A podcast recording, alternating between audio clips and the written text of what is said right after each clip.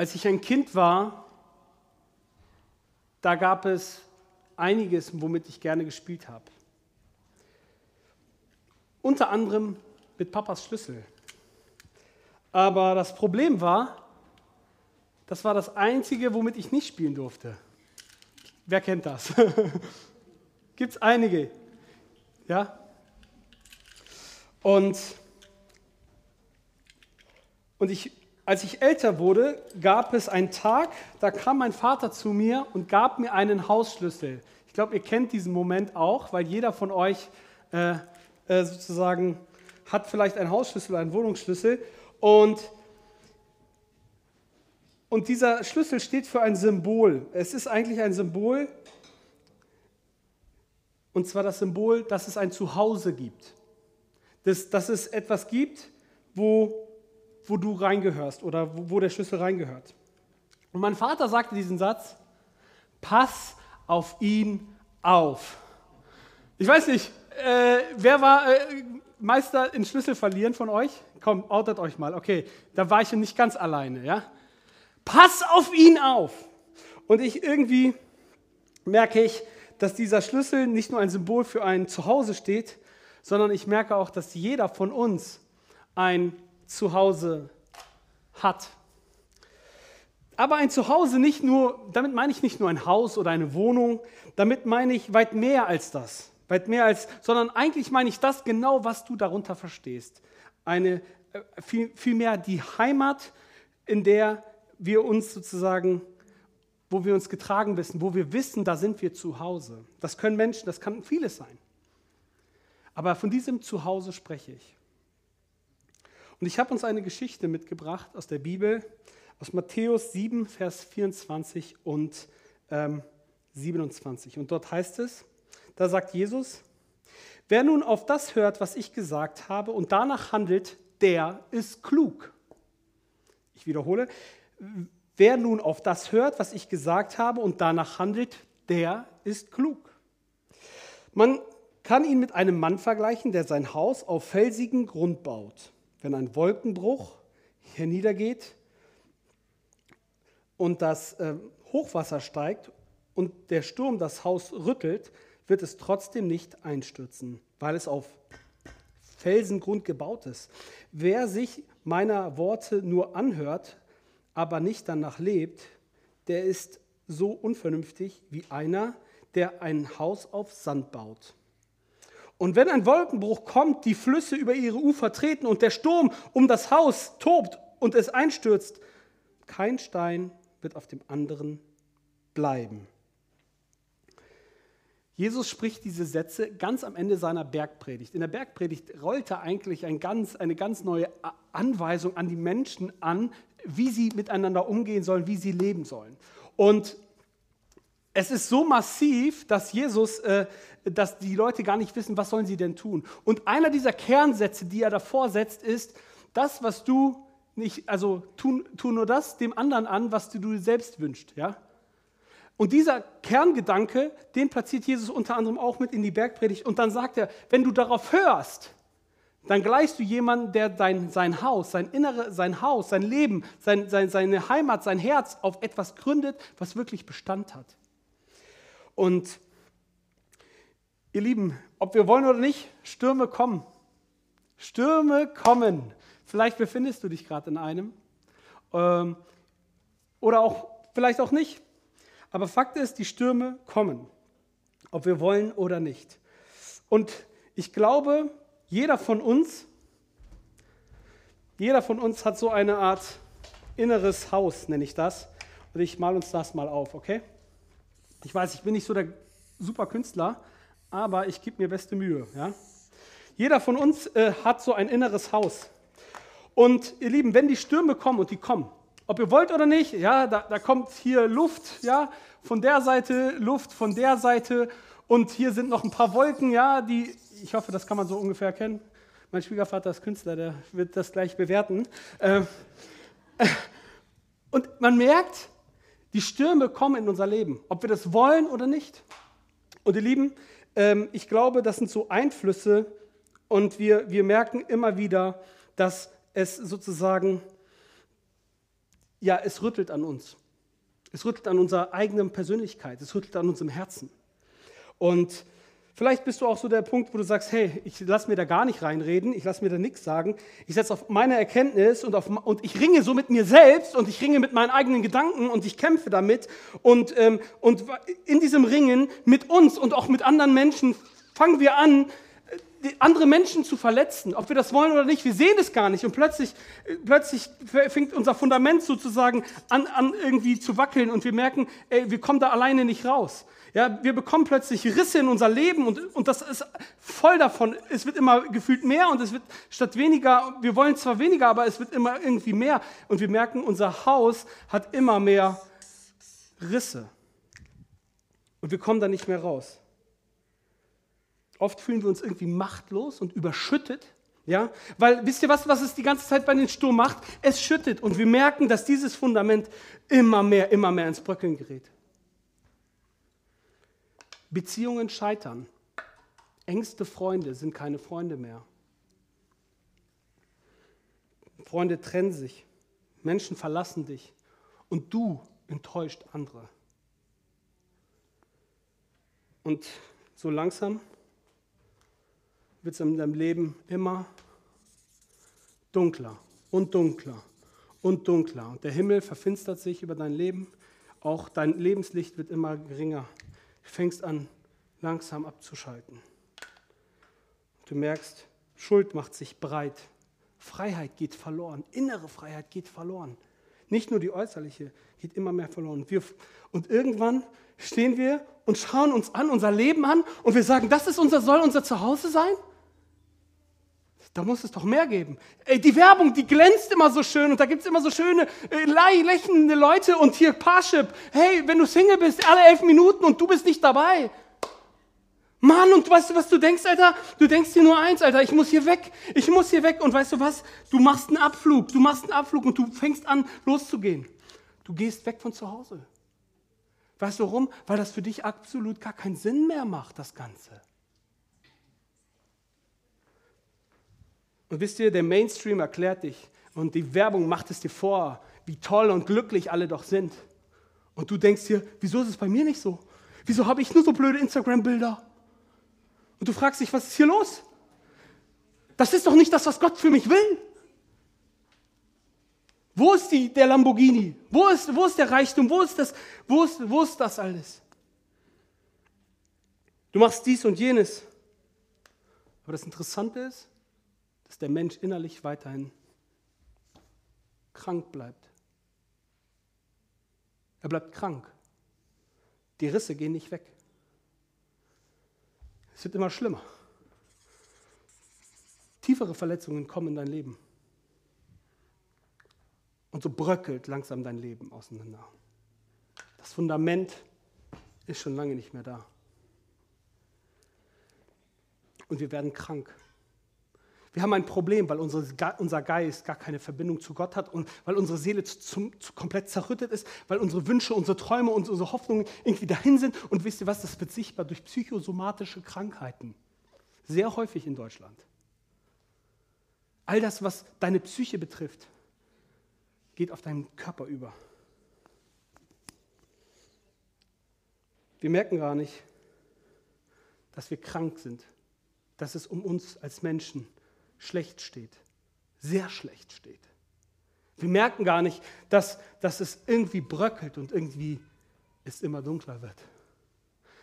Als würde jemand hingehen und sagen, du? Nee, keine Chance. Dein Leben, guck dich doch mal an. Ich, sorge dafür, dass es hier ausgeht so langsam. Hier, guck, guck, ich trete ein bisschen auf dir rum und zack, bist du weg. Knips dich einfach raus. Wir sind wie aus dem Leben geknipst.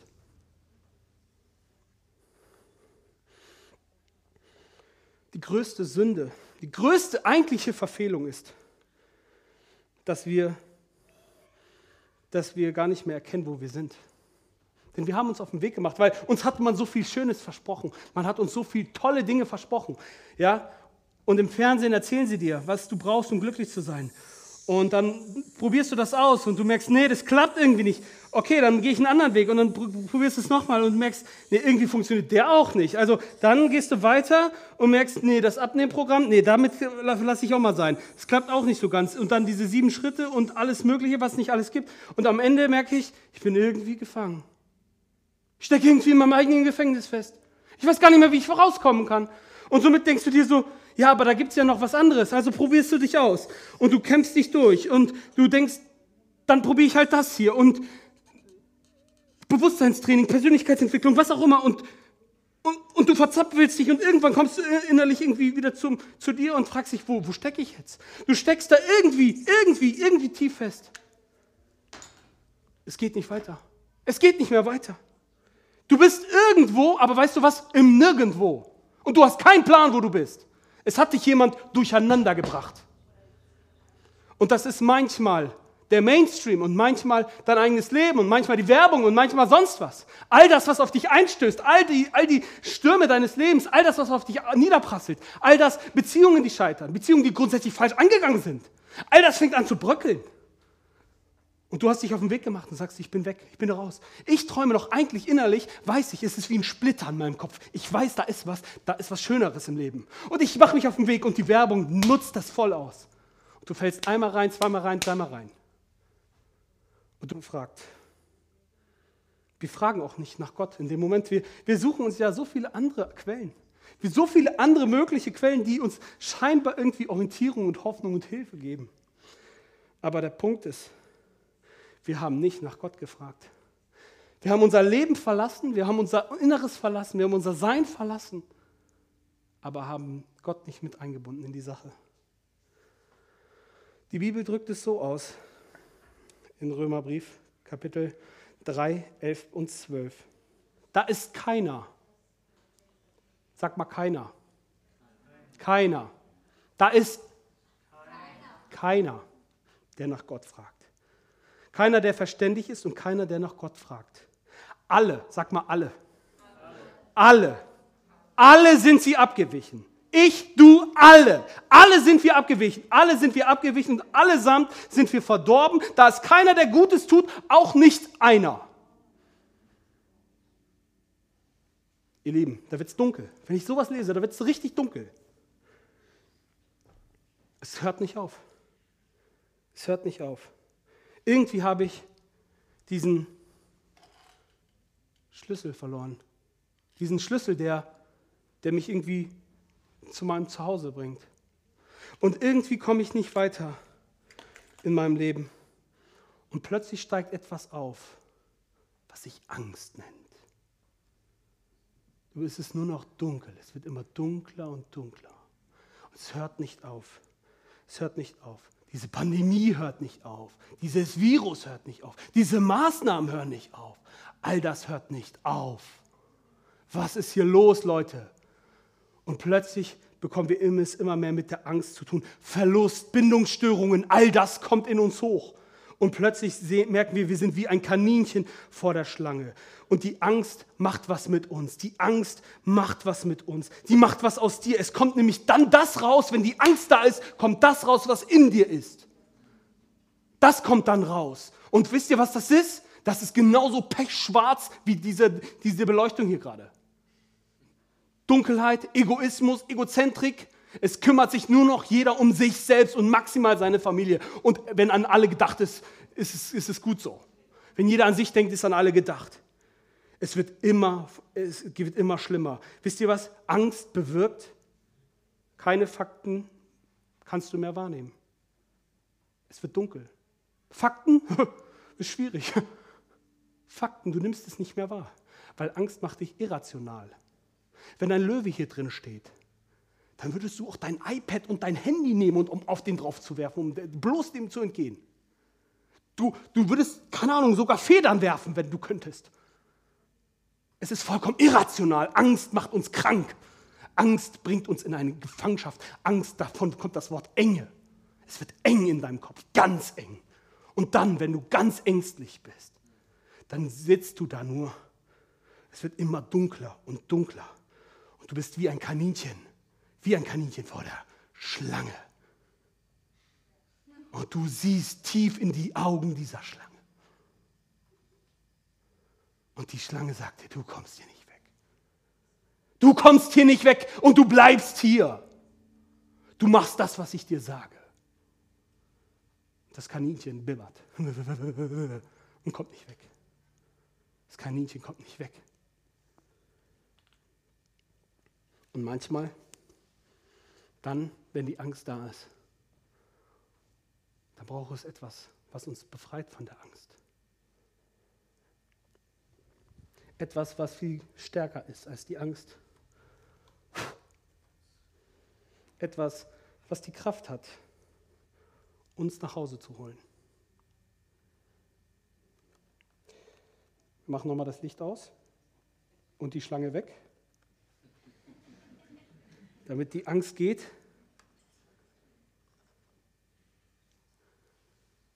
Da ist Licht im Haus. Wisst ihr, wann wir das erkennen? Meistens dann, wenn es zu spät ist. Und wisst ihr, wo das Licht brennt? Es brennt in deinem Haus. Schon lange. Nur du warst blind für das Licht. Du hast das Licht nicht mehr wahrgenommen. Dein Haus, ja, das ist zerrüttet. Da ist ganz viel, was nicht geht. Und die Angst ist auch immer noch in deinem Leben. Aber da plötzlich flackert ein Licht.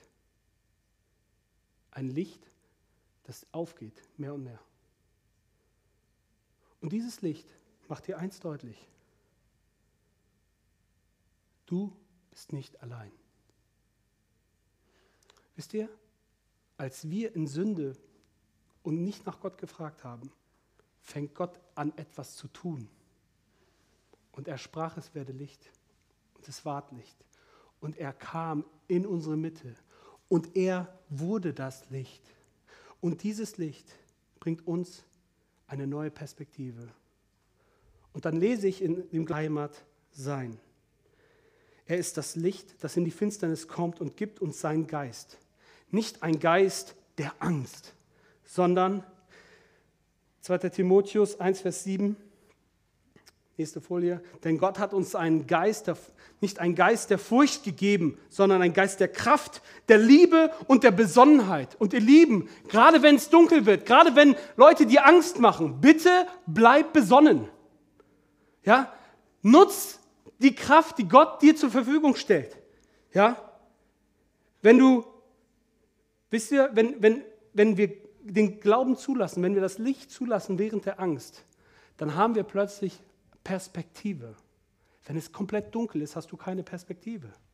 Aber dann, wenn plötzlich das Licht wieder angeht, dann weißt du, wo man hingehen kann.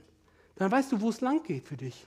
Dann weißt du, wie, wie dein Leben, in welche Richtung es gehen kann. Weil dann siehst du das Licht und du kannst dich darauf zubewegen. Und genauso ist der Glaube. Der Glaube ist für dich. Äh, und das Problem ist, in diesem Haus bist du nicht allein warst du nie allein. Du hast es immer so, du hast immer so gelebt, als wärst du allein. Und du hast ihn schön ignoriert. Da ist niemand, der Gutes tut. Und vielleicht hattest du so eine Phase, wo du sagst, da, da bin ich ganz mit mir allein. Und du siehst nur noch dich, aber in der Angst hat Gott einen Masterplan. Das ist die Serie, mit der wir uns auseinandersetzen. Und diese Serie ist wichtig, weil dieser Masterplan ist ein Plan, den Gott für dein Leben hat, der Perspektive und Hoffnung bringt, der Licht bringt. Er hat uns nicht einen Geist der Furchtsamkeit gegeben, sondern einen Geist der Kraft, der Liebe und Besonnenheit. Und er hat von vornherein an dich gedacht. Er hat all deine Schmerzen gesehen, all deinen Verlust gesehen, all deine Dunkelheit gesehen. Mit dir, er, und er hat einen Plan, einen Plan, in dem er dich nicht ausnutzen will, sondern einen Plan, wo er dir seine Liebe offenbaren will. Das ist sein Plan. Gottes Liebe in dir offenbaren. Das verändert dich zwar radikal dann und was du dann daraufhin tust, ist, das steht auf ganz anderen himmlischen Blättern, aber Fakt ist, er, er nutzt dich nicht. Er nutzt dich nicht aus, sondern er sieht dich, jeden Einzelnen von uns. Und das glaube ich zutiefst, weil jeder Einzelne hat von Gott eine gottgegebene Bestimmung. Und er möchte mit dir äh, sozusagen ins Leben kommen, ins Licht kommen, in die Liebe kommen. Und sein Plan ist und bleibt immer, dass du in Gemeinschaft kommst. Dass du in Gemeinschaft kommst, dass du mit ihm wohnst. Es heißt nicht, es heißt, Gottes Name ist zum Beispiel Immanuel, Gott mit uns. Warum? Weil Gott will bei dir wohnen. Er will Platz in deinem Leben nehmen. Er will dein Leben, äh, in deinem Leben Licht reinbringen, Wärme reinbringen. Wisst ihr? Und jetzt fragst du dich so und sagst, John, weißt du, komm, erzähl mir nichts. Habe ich alles schon durchgefühlt, ja? Ähm, ich glaube das gar nicht. Ich glaube das nicht. Ich glaube an diesen Gott nicht. Ich glaube an diesen komischen weißen Mann mit dem Bart. Ich, darf ich dir ehrlich sein? Ich glaube auch nicht an den weißen Mann mit dem Bart. Ein Rabbi, der hatte einen weißen langen Bart und zwar, der sagte folgenden Satz, ein Rabbi aus New York, den fand ich super. Den Gott, an den du nicht glaubst, glaube ich auch nicht. Der Gott, an den du nicht glaubst, an den glaube ich auch nicht. Weil würdest du wissen, an welchen Gott ich glaube, glaub mir, dann würdest du glauben. Der Gott, an den du nicht glaubst, an den du, vielleicht von dem du verbittert bist, von dem du enttäuscht bist, an den glaube ich auch nicht. Aber ich glaube an den, der einen großen Plan hat. Einen Plan hat, den er mit uns geht. Er begegnet nämlich uns. Gott begegnet uns, und zwar, weißt, wisst ihr wo? In unserer Heimat. In unserem alten, zerbröckelten Leben begegnet Gott uns. Er ist nicht so einer, ist egal, weg, neu. Nee, so ist er nicht.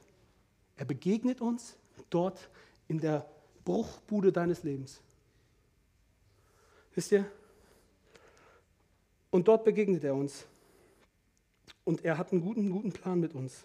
Ob wir das manchmal glauben oder nicht.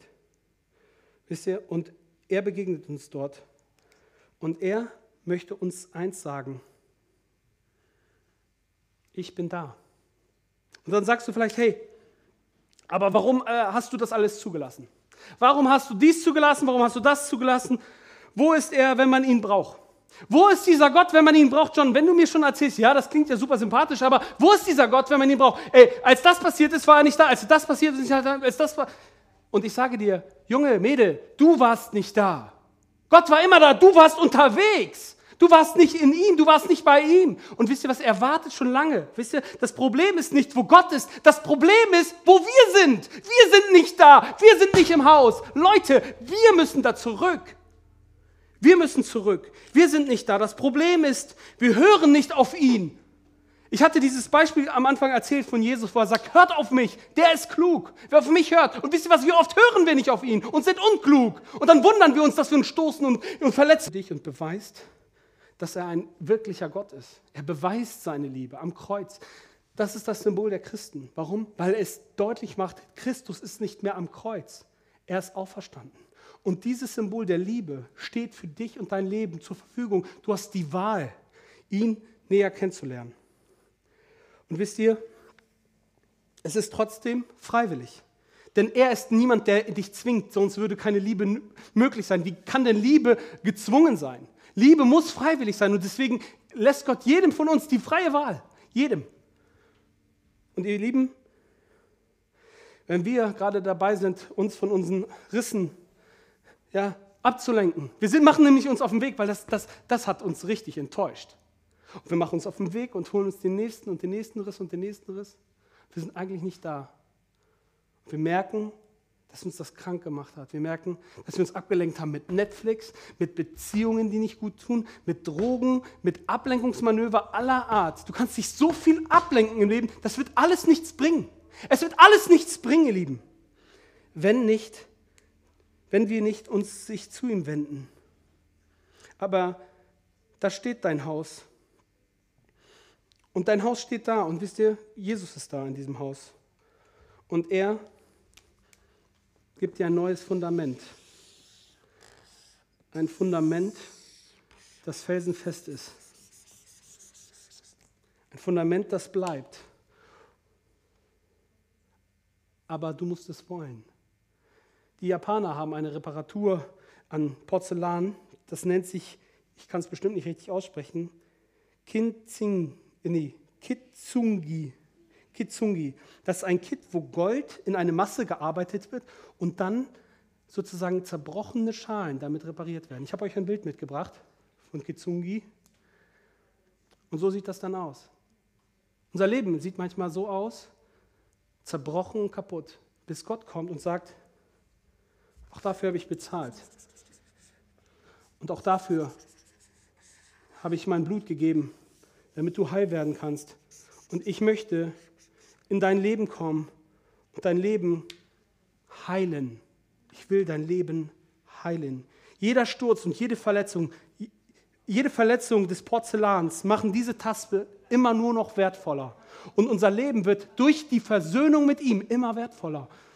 Und ihr Lieben, genau so ist es. So ist es auch mit unseren Verletzungen. Jesus will sie heilen. Und Gott selbst nimmt das Wertvollste, was er hat. Er nimmt seinen Sohn. Er gibt sich selbst hin, damit wir Versöhnung haben.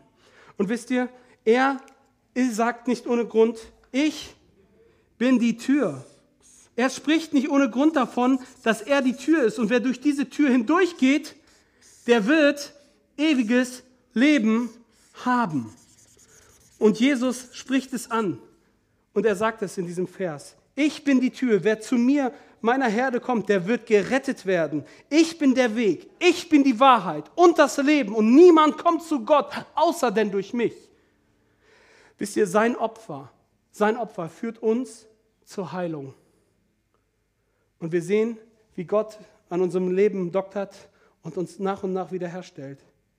Er ist die Tür er ist das Kreuz, durch den wir durchgehen müssen. Aber Gott lässt jedem von uns die Wahl. Du kannst sagen, du John, nee, ich bin hier noch unterwegs, ich habe hier noch etliches vor, ja, und ich bin noch am Smartphone und ich brauche noch dies und noch jenes und äh, nee, das, dafür habe ich jetzt keine Zeit. Äh, erst wenn ich 80 bin, dann mache ich mir Gedanken über Gott und das Leben und den Sinn und so bin ich unterwegs und so und so, so laufe ich, aber ich merke eigentlich, dass ich irgendwo verloren bin. Ich bin absolut lost. Ich bin absolut lost ich habe eigentlich etwas verloren, und zwar den Schlüssel zu meinem Zuhause. Und manchmal stehe ich davor und denke, ich komme nicht rein oder ich darf nicht mehr umkehren. Das ist genauso ein Irrglaube, ja? Ich darf nicht mehr umkehren, ich darf nicht mehr zurück, weil einmal gegangen, immer gegangen. Sei doch konsequent, wird dann noch gesagt. Was für ein Schwachsinn. Ihr Lieben, wir verlieren niemals den wahren Zugang zu unserem wahren Zuhause. Weil da ist ein Vater, da ist ein Jesus, der sein Leben gibt, damit du nach Hause kommen kannst. Und seitdem wir das erleben, stimmt es immer wieder weiter. Du bist irgendwo im Nirgendwo. Du bist irgendwie lost, irgendwie verloren. Ähnlich wie Nick in dieser Geschichte. Und jetzt werden wir einen kleinen Clip dazu sehen.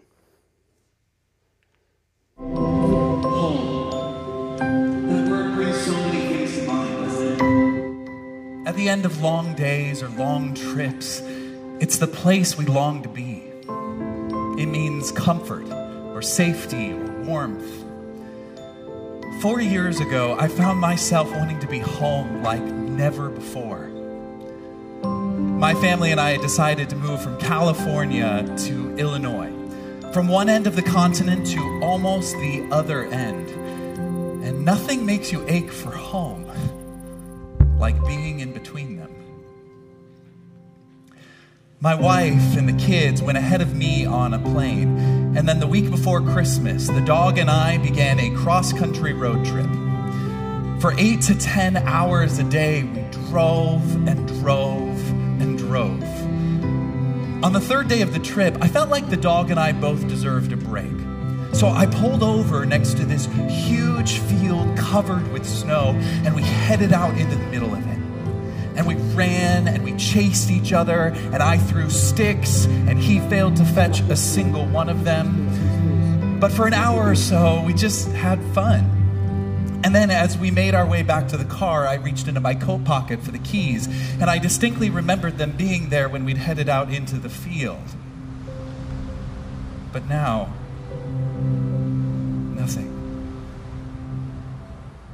With a sinking feeling, I turned to look into that wide open field. There was not a patch of turf we hadn't touched. I made a quick call and discovered two important facts. Number one, I was standing in the very definition of the middle of nowhere. And number two, there wasn't any help within 100 miles. Next thing I know, my phone displays the words no service. The daylight was fading, the temperature was dropping, and I was getting frantic. I tried being methodical, pacing back and forth, then looking and re looking in the same spots, and then I was on my hands and knees just feeling around for anything.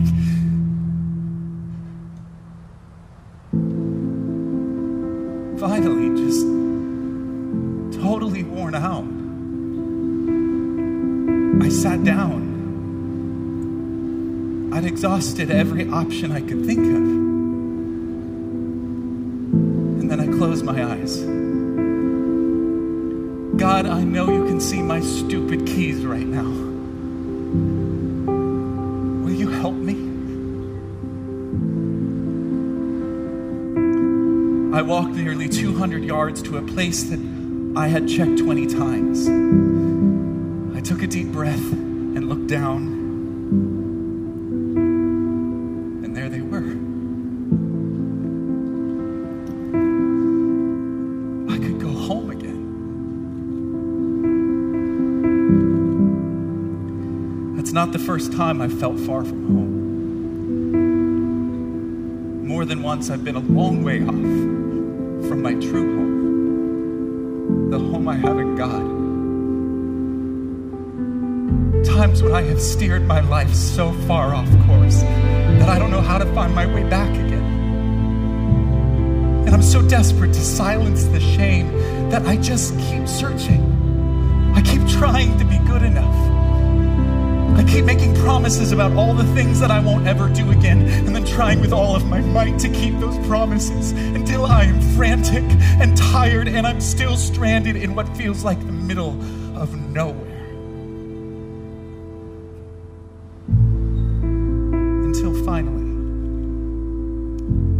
I've called out to Him.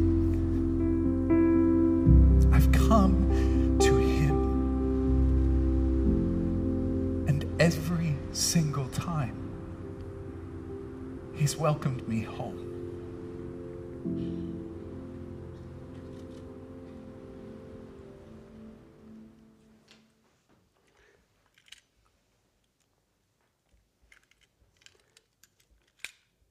Der Schlüssel ist Vertrauen. Der Schlüssel ist Glaube. Und wenn du diesen Schlüssel nimmst, kommst du automatisch nach Hause. Wenn du anfängst zu glauben und zu verstehen, dass du das Leben überhaupt nicht im Griff hast, wie keiner von uns, dann verstehst du, auf welchem Weg wir uns befinden. Dann verstehst du, dass dieser Schlüssel des Glaubens etwas bewirkt, und zwar wie ein Wunder. Angst geht, Licht kommt, Klarheit ist da, Step by Step. Und wir wissen, meine Tage sind, sind genau abgezählt. Gott hat jedes Haar von mir gezählt. Ich weiß ganz genau, dass nichts und niemand mein Leben irgendwie nur rauben kann, es sei denn, Gott hat den Zeitpunkt festgesetzt dafür. Ich bin nicht irgendwo um nirgendwo. Ich darf nach Hause kommen. Ich darf nach Hause kommen, ihr Lieben. Wisst ihr, und weißt du, was die größte Verschwörung ist? Die größte Verschwörung und die größte Lüge ist, dass es Gott nicht gibt. Dass Geiz geil ist. Und dass in irgendeiner Art und Weise diese ganzen Werbeslogans irgendwas mit deinem Leben zu tun haben. Ja, unterm Strich zähle ich. Postbank, ey, sorry. Aber, ne, Lufthansa, Nonstop You. Wenn an alle gedacht ist, kennt diese Sprüche, dann sind ja alle glücklich. Was für ein Blödsinn. Wisst ihr, unser Land hat nicht der Egoismus nach vorn gebracht, sondern das Miteinander. Und auch nicht die Angst, sondern Werte, die wir bei Gott finden. Werte, die verankert in der Bibel sind und die wir Gott sei Dank auch irgendwo im Grundgesetz verankert haben. Das in diesen Zeiten umso wichtiger wird. Unsere Aufgabe ist es, unser Herz, unser Zuhause auf ihn auszurichten und auf ihn zu hören auf ihn zu hören. Es gab eine schlimme Bedrohung. Ähm, wir haben das nicht so krass miterlebt, aber als der atomare Krieg seinen Höhepunkt erreicht hat, hat man einen Schriftsteller gefragt namens C.S. Lewis. Dieser Mann hat unter anderem Bücher geschrieben wie Narnia und sein Freund Tolkien hat die Herr der Ringe-Trilogie geschrieben und noch mehr, glaube ich. Ähm, und dieser Mann, mit anderen Worten, lassen Sie, äh, lassen Sie uns nicht damit beginnen, die Neuheit unserer Situation zu übertreiben. G glauben Sie mir, liebe Herr und Frau, Sie alle, die Sie lieben, wurden bereits vor dem Auftreten von Corona zum Tode verurteilt. Und ein recht hoher Prozentsatz wird es auch schlussendlich treffen. Es ist völlig lächerlich zu winseln und lange Gesichter zu ziehen. Denn die neue Situation hat, einen, hat einer, äh, die neue Situation hat einer Welt, in der der Tod bereits kein Zufall, sondern eine absolute Gewissheit war, eine weitere Möglichkeit auf einen schmerzhaften und vorzeitigen Tod gegeben. Das ist der wichtige Punkt, den man, äh, der gemacht werden muss, um die erste Maßnahme, die ergriffen werden sollte. Wir müssen uns zusammenreißen. Wenn wir alle vom Virus erwischt werden, dann soll dieser Virus, wenn er kommt, uns dabei erwischen, wie wir sinnvolle und menschliche Dinge tun. Wir müssen arbeiten, wir müssen lernen, wir müssen lesen, wir müssen Musik hören, die Kinder baden, Tennis spielen, mit unseren Freunden ein Bier und beim Dartspiel plaudern, und wir sollen nicht wie verängstigte Schafe zusammenkauern und über Viren nachdenken. Die Viren mögen unseren Körper zerbrechen, aber sie dürfen niemals unseren Geist brechen. Hätten wir doch mal gleich auf den Vater gehört, als der sagte, Junge, pass auf den Schlüssel auf.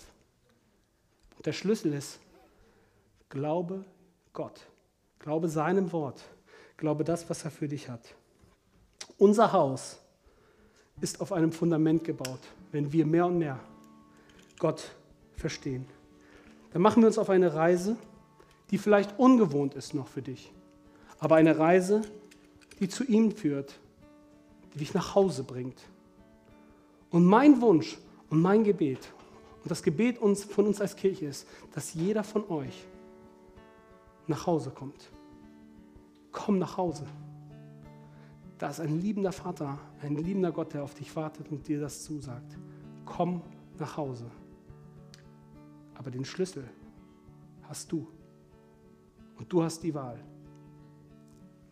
Amen. Deine Arme sind weit offen und bei dir sind wir willkommen. Vater, deine Liebe flutet unsere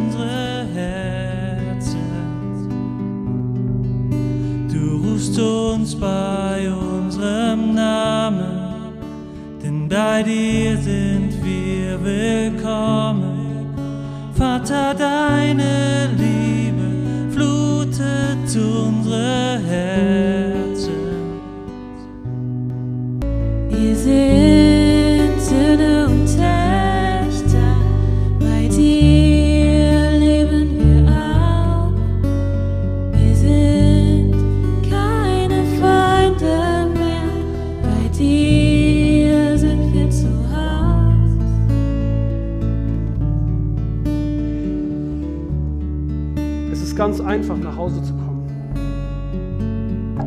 ein Gebet von dir und deinem Herzen entfernt. Es fängt im Kopf an und hört hier auf. Und wenn du dieses Gebet sprechen willst, dann würde ich einfach sagen, sprich es einfach nach. Ich bete geme gemeinsam mit uns und wenn du es im Herzen glauben willst, kannst du diesen Schritt heute gehen. Du kannst diesen Schritt aber auch ein andermal gehen. Aber ich glaube, heute ist ein guter Zeitpunkt, diesen Schritt zu gehen.